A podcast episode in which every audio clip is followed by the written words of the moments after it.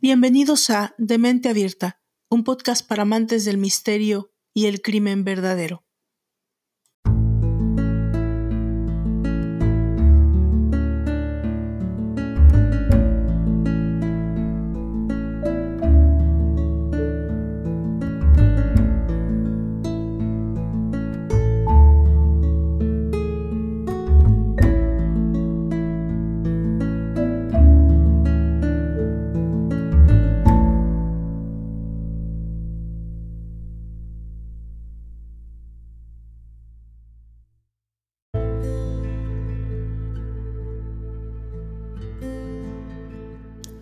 Tenemos una relación muy rara con los psicópatas.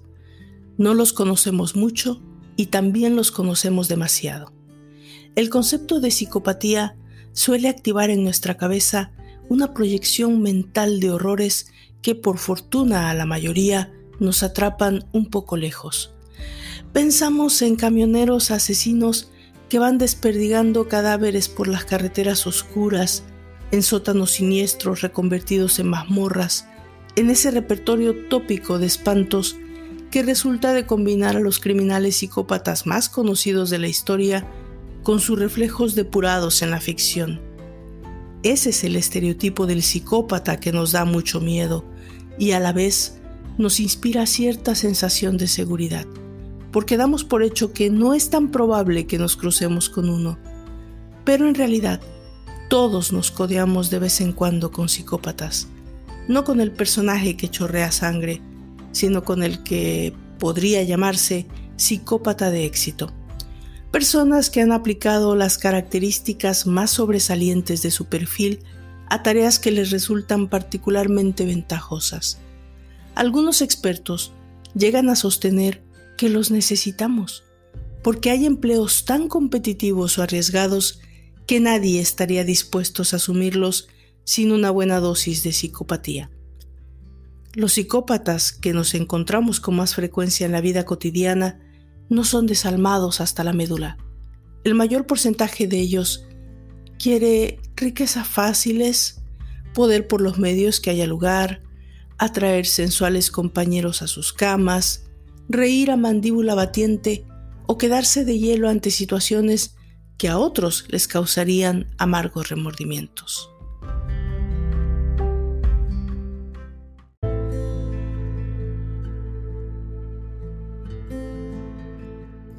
La sabiduría de los psicópatas. Un libro del psicólogo británico Kevin Dutton, que hace poco reeditó Ariel en versión actualizada. Su tesis es que los psicópatas que no siguen la senda del crimen tienen una personalidad idónea para triunfar en esta sociedad que hemos creado. Son tipos atrevidos, carismáticos, implacables, centrados, fríos y seguros de sí mismos. Muchos de ellos se desenvuelven en profesiones que incluso requieren de ciertos niveles de bondad y buen trato al semejante. Una de esas profesiones está en el campo de la medicina.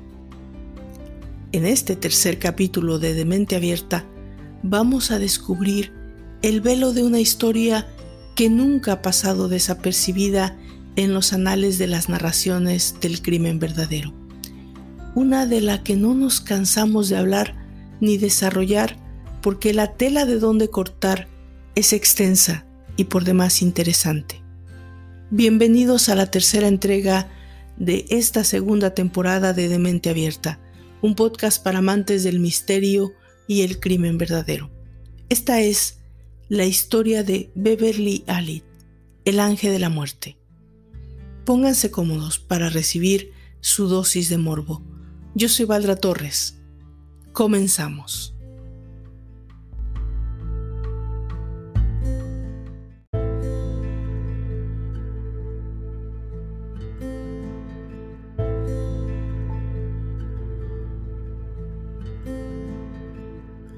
Lincolnshire es un condado a mitad del este de Inglaterra, con una larga costa en el Mar del Norte. La capital del condado es la ciudad de Lincoln, donde el Consejo del Condado tiene su sede. Lincolnshire es una zona rural donde el ritmo de vida es generalmente mucho más lento que en gran parte del Reino Unido. El domingo sigue siendo en gran parte un día de descanso y solo tiendas en las ciudades comerciales más grandes y los centros turísticos y las ciudades industriales de la costa del Mar del Norte generalmente permanecen abiertas. Algunas ciudades y pueblos del condado todavía observan el cierre del mediodía los jueves, debido a las grandes distancias entre las ciudades. Muchos de estos pueblos se han mantenido muy autónomos y muchos todavía tienen tiendas como pubs, pasillos locales y capillas e iglesias locales que ofrecen una gran variedad de actividades sociales para los residentes. La pesca en el extenso río y el sistema de drenaje en los pantanos y la caza también son actividades populares. Gran parte de la cultura de Lincoln se basa en su cultura. The Collection es un museo arqueológico y una galería de arte en Lincoln. La catedral también juega un papel muy importante en la cultura de esta ciudad, siendo sede de muchos eventos durante todo el año, desde recitales de conciertos hasta mercados de alimentos en interiores. En 1991, el Grantham and District Hospital, ubicado en el condado de Lincolnshire, fue escenario de cuatro asesinatos que estremecieron al país europeo cuando una de sus enfermeras más queridas por todos le arrebató la vida a unos niños. En marzo de 1991, en la pequeña ciudad de Grantham, Paul Crafton, un pequeño bebé de cinco meses, padecía una infección bronquial que parecía no mejorar por largo tiempo. Como era de esperarse, sus padres, afligidos y desesperados, deciden que deben internarlo en la unidad pediátrica del hospital para que se le realicen estudios más avanzados. Los médicos del hospital le diagnosticaron estertores silbantes, lo que no resultaba tan grave ya que solo se trataba de una afección pectoral, pero que requería de que se realizaran más estudios para determinar un tratamiento efectivo, lo que implicaba más tiempo internado. Los médicos, después de realizar estos exámenes, deciden dejarlo para el día siguiente en observación. Los padres del bebé se tranquilizan y aceptan que Paul se quede en el hospital. Pero unas horas más tarde, el estado del pequeño, sin explicación médica alguna, se torna grave. Cuando el padre de Paul entra a la habitación donde se encontraba a su hijo, una enfermera lo tenía en sus brazos y el rostro del bebé era de color grisáceo, sin capacidad de respiración. En ese momento, toda la unidad del área era un caos. Paul ya casi no tenía latidos y los médicos trataban de reanimarlo. Uno de los médicos decide aplicar glucosa por medio de intravenosa y milagrosamente eso hace que el bebé reaccione. Paul se había recuperado de un ataque hipoglucémico. Pero, ¿por qué? ¿Qué lo había ocasionado? Los médicos parecían no tener respuesta para ese interrogante. No sabían qué pensar al respecto. Lo más terrible de este caso era que los padres de Paul, a este punto, no solo desconocían las causas por las que su hijo había estado al borde de la muerte, pero también ignoraban que este no era un caso aislado.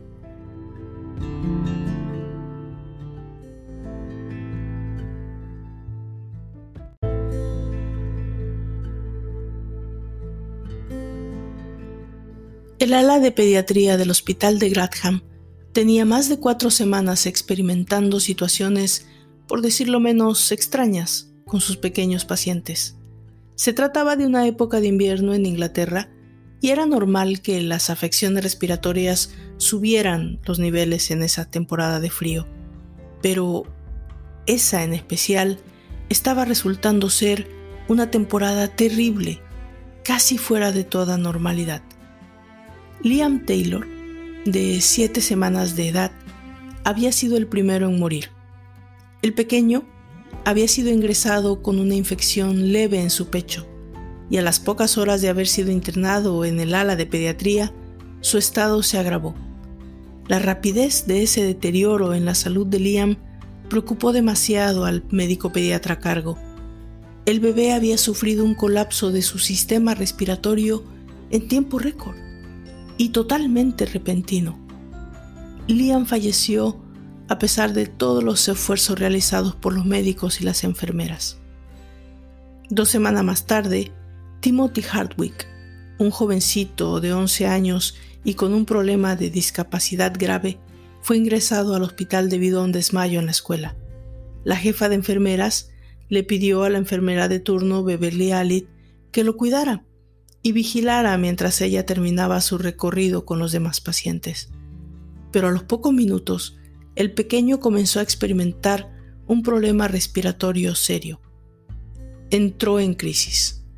Los médicos trataron de reanimarlo desesperadamente, pero a las 6.15 de la tarde, Timothy es declarado muerto. Este hecho no pareció resultar extraño debido a la condición de salud del pequeño.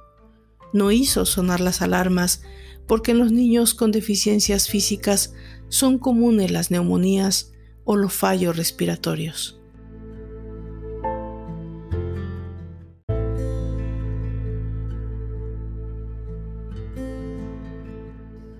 Cinco días después, una pequeña de escasos cinco meses de edad de nombre Kylie D tiene dos ataques respiratorios inexplicables. Los médicos esta vez, al no tener respuesta médica lógica a estos hechos, deciden transferir a la pequeña a un hospital más grande. La pequeña es recibida en el hospital de Nottingham, donde se recupera con peculiar rapidez. Con estos cuatro incidentes súbitos y extraños, el personal de la sala de pediatría del hospital de Grantham estaba, mm, digamos, inquieto. El pequeño Paul de cinco meses empezaba a mejorar.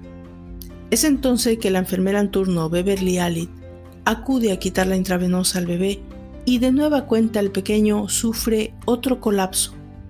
Vuelve a tener problemas respiratorios. Los médicos vuelven a intervenir para reanimarlo. Lo hacen de nueva cuenta con éxito y durante los siguientes tres días el pequeño Paul está de nueva cuenta en sana recuperación. Paul logra recuperarse de tal modo que los médicos deciden darlo de alta se llevan a cabo los preparativos, la documentación pertinente en estos casos. El padre del pequeño va entonces a la cafetería y cuando regresa, el pequeño está teniendo otro ataque hipoglucémico. Los médicos no daban crédito a esta situación. Estaban en una posición por demás extraña y delicada.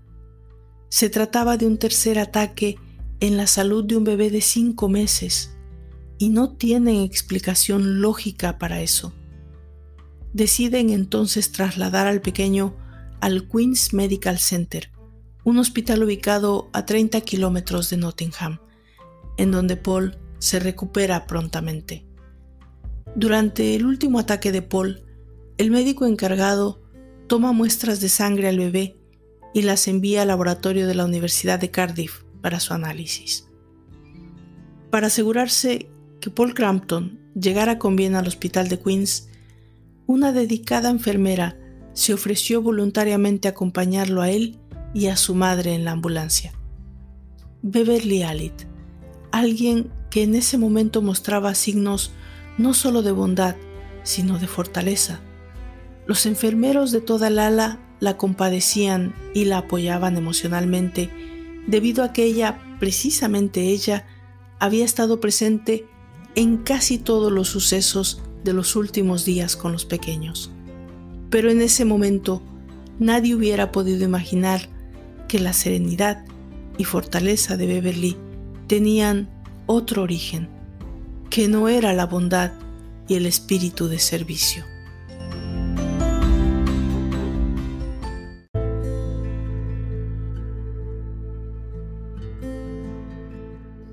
Beverly Alit nació el 4 de octubre de 1968 en la pequeña y hermosa aldea de Corbetland, en Nottingham. Ella fue la segunda de cuatro hermanos.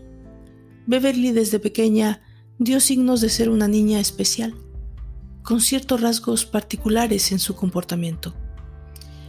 Ella desde siempre tuvo cierta tendencia a la obesidad y ciertamente carecía de lo que pudiéramos llamar simpatía natural, así que a muy temprana edad descubrió que para llamar la atención había que hacer un esfuerzo extra. Se autolesionaba, por ejemplo, se lastimaba un brazo a propósito para que su madre la cuidara o sus hermanos la protegieran.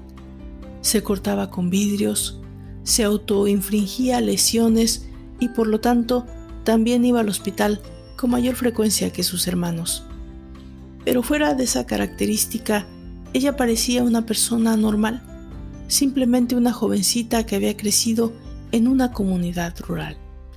La infancia de Beverly se desarrolló dentro del contexto, digamos, normal, hasta que falló el examen para entrar a la secundaria y tuvo que estudiar en una escuela técnica, algo que contrastó con su hermana Donna, quien había sido admitida en la escuela selectiva en Gradham. Beverly a los 16 años abandona la escuela.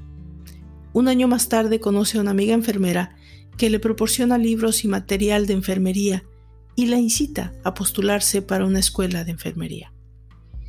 Para pagar sus gastos, para pagar su colegio, Beverly trabajaba en un bar llamado Fighting Cocks como mesera. Allí conoció a algunos chicos con quien experimentó sus primeras relaciones amorosas. Una de esas relaciones fue con un chico de nombre Steve a quien ella golpeó y humilló cuando estaban a punto de casarse. Los episodios violentos de Alit eran sin duda un síntoma, por lo menos, de algo raro en ella, de algún desorden emocional o psicológico, pero nadie parecía percibirlo de esa manera. Ali de hecho padecía una enfermedad muy especial, el síndrome de Munchausen. El nombre de este síntoma es tomado del barón de Munchausen, quien fue un aventurero, un personaje que se caracterizaba por inventarse historias relacionadas con él mismo, que contaba a los demás para llamar su atención. Este personaje se convirtió en leyenda por sus relatos exagerados e increíbles que contaba como sus aventuras. Beverly buscaba llamar la atención de los demás al inyectarse, al cortarse, lastimarse a sí misma. Hoy en día se le puede denominar también desorden ficticio y son personas que inclusive si van a un hospital se inventan sus dolencias y un médico les dice, oiga, usted no tiene nada. Entonces ellos van a otro hospital y a otro y a otro, porque necesitan esa atención médica que imaginan. Es obvio que nadie pudo observar estos desórdenes en Beverly Alit y por lo tanto tampoco fue obstáculo para ser aceptada en el hospital de Gradham, donde se postuló en septiembre de 1988 y fue aceptada para sus prácticas de enfermería. Beverly ahora estaba en donde siempre había querido estar, en un hospital. Extrañamente, durante el tiempo que Alit permanece como interna, suceden casos muy extraños en los dormitorios de las demás alumnas de enfermería. Sucesos como excrementos en los refrigeradores, pequeños incendios, aparatos rotos, etc. Pero estos incidentes, aunque extraños y recurrentes, nunca fueron identificados como intencionales y por lo tanto tampoco investigados, y mucho menos relacionados con Beverly.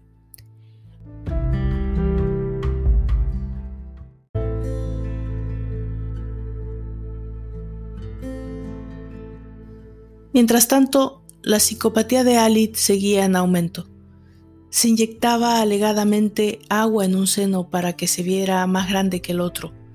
Bebía agua caliente, luego tomaba su temperatura y decía que padecía de fiebres.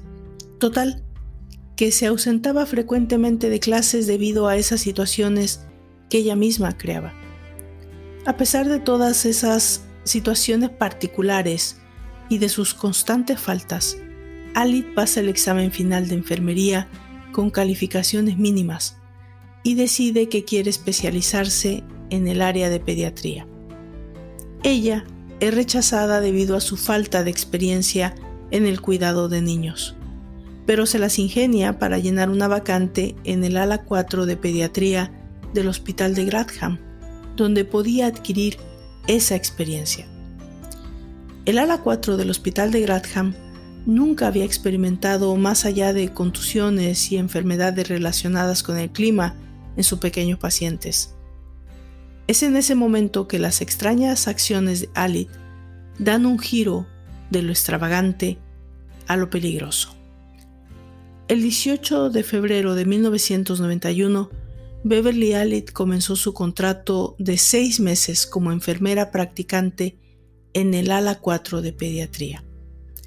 En poco tiempo, todos estaban felices de tener ayuda, de que alguien llegara a ayudar, ya que en pocas semanas una rara serie de ataques hipoglucémicos había arrebatado la vida a dos pequeños y todos los enfermeros y médicos estaban en una situación de estrés. En las dos semanas posteriores, la crisis pasó a otro nivel, cuando cinco niños sufrieron un total de siete colapsos, y durante esa crisis fallece la bebé de cinco semanas, Becky Phillips. La chiquita había sido ingresada debido solo a un dolor de estómago, y debido a que había sido una bebé prematura, sus padres se preocuparon. La llevaron al hospital y pronto se recuperó de sus dolencias estomacales. Había quedado al cuidado de la enfermera Alit, pero cuando regresó a casa, tuvo un ataque respiratorio y murió. La otra hija de la familia Phillips, Katie, hermana de Becky, es también internada como medida de precaución y de la misma forma cuidada por la enfermera Alit. La pequeña sufrió en forma inexplicable dos ataques respiratorios y aunque no murió, sí quedó con severo daño cerebral. La enfermera Beverly Alit fue considerada como una heroína debido a que ella alertó a tiempo a los médicos y de esa manera pudieron resucitar a la pequeña, aunque el daño cerebral era irreversible. Alit era de nueva cuenta el centro de atención. Por algún extraño milagro, ella siempre se encontraba en el lugar de los hechos y daba consuelo y apoyo a los padres, dando siempre la impresión de que ponía su mejor esfuerzo en salvar a sus hijos. De hecho, los padres de Katie la llegaron a querer tanto que le pidieron que fuera madrina de la pequeña. Ella simplemente era un ángel, pero todavía quedaba por revelarse una verdad que sin duda impactaría en Nottingham, Inglaterra y el resto del mundo. ¿Recuerdan la sangre del pequeño Paul Crafton? Dieciséis días después de ser analizada, lo que devela es una mala noticia. Los médicos de laboratorio descubrieron 500 milésimas de insulina por litro de sangre, lo cual es poco menos que exagerado, ya que un bebé lo normal son 10 o 15 milésimas por litro.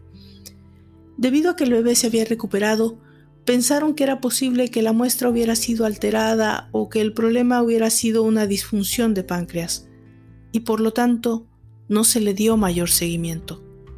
Pero en las dos semanas siguientes colapsaron otros 10 niños, y para horror de todos hay otra muerte.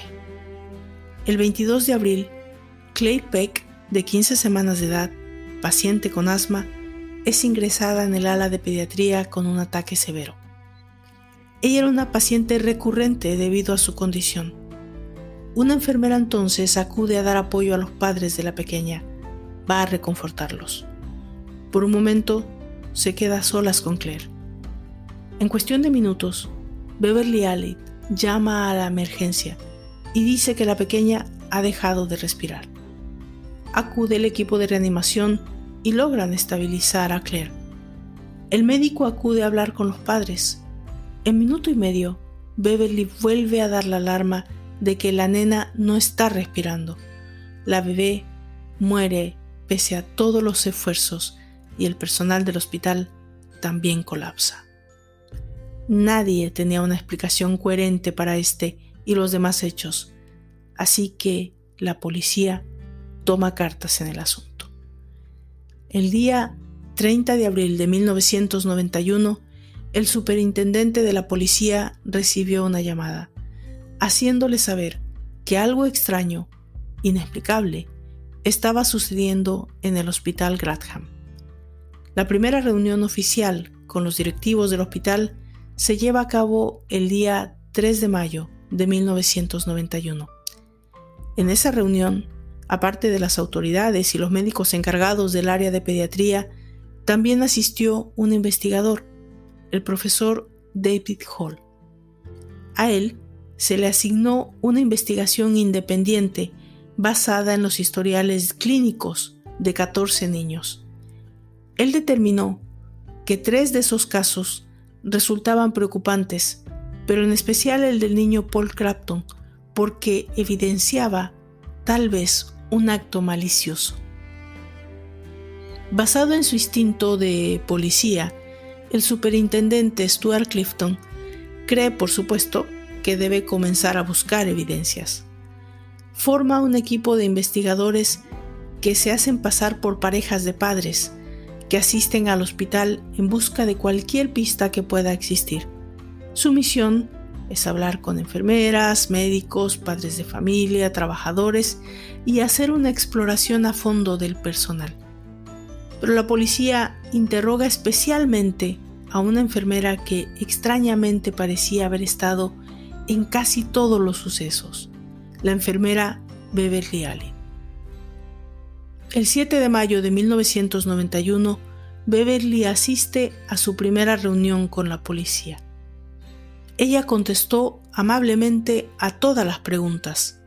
A los investigadores, la actitud de Beverly no les pareció diferente de las demás, y al no haber ningún elemento concreto que señalara una acción maligna de parte de ella o de sus compañeras, solo quedó en eso.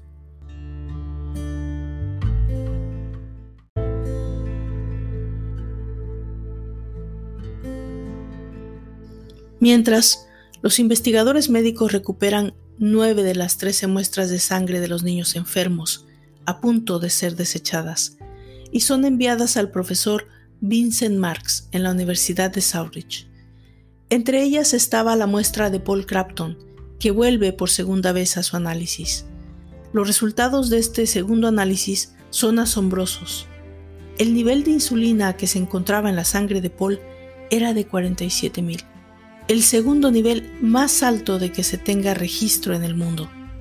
Se investigó la razón del por qué esos niveles de insulina no se habían detectado en el primero y se descubrió que la máquina estaba calibrada para cierto nivel y no arrojaba niveles más altos en ningún caso. En ese momento se determinó que la insulina debió ser inyectada de forma intencional, lo que ya determinaba un acto maligno. Ya existía en 1991 un informe de dos casos en los que una madre había administrado a sus bebés insulina y otros medicamentos. Se le denomina el síndrome de Munchausen por poder, que no es más que la acción de un individuo que crea síntomas falsos en otro individuo. Lo hace regularmente alguien que está a cargo o tiene la facultad sobre esta persona.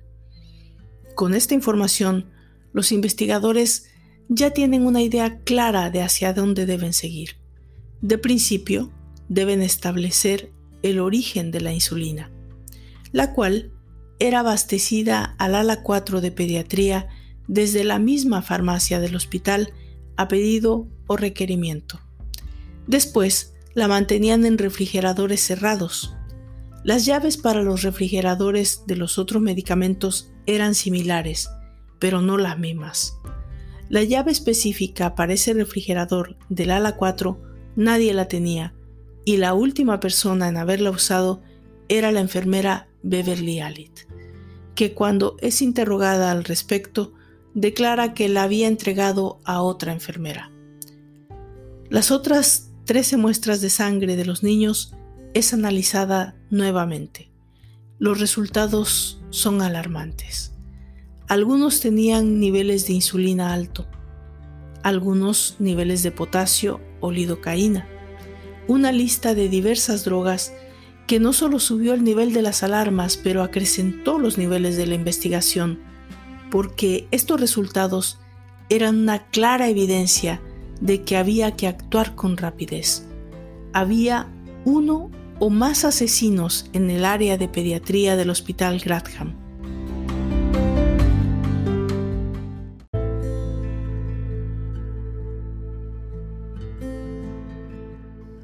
Se creó lo que hoy se llamaría una base de datos. En este caso, era un informe que recababa los datos cronológicos de cada paciente que había sufrido un ataque, el tratamiento que había recibido, quién los había prescrito y aplicado, y los tiempos y turnos en que se habían realizado.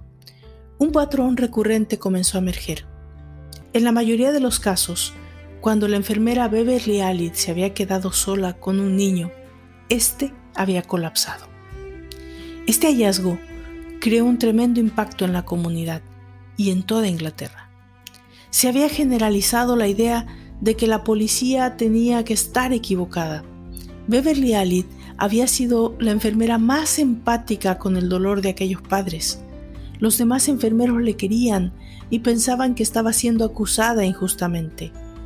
El 21 de mayo de 1991, a las 7 de la mañana, Beverly Alid es arrestada, bajo sospecha de hurto de medicamentos y por ocasionar la muerte de Paul Crampton. Beverly, a diferencia de lo que se podía esperar al momento de su arresto, permanece tranquila, segura, actúa de manera natural y casi confiada de que nada podía haber en su contra.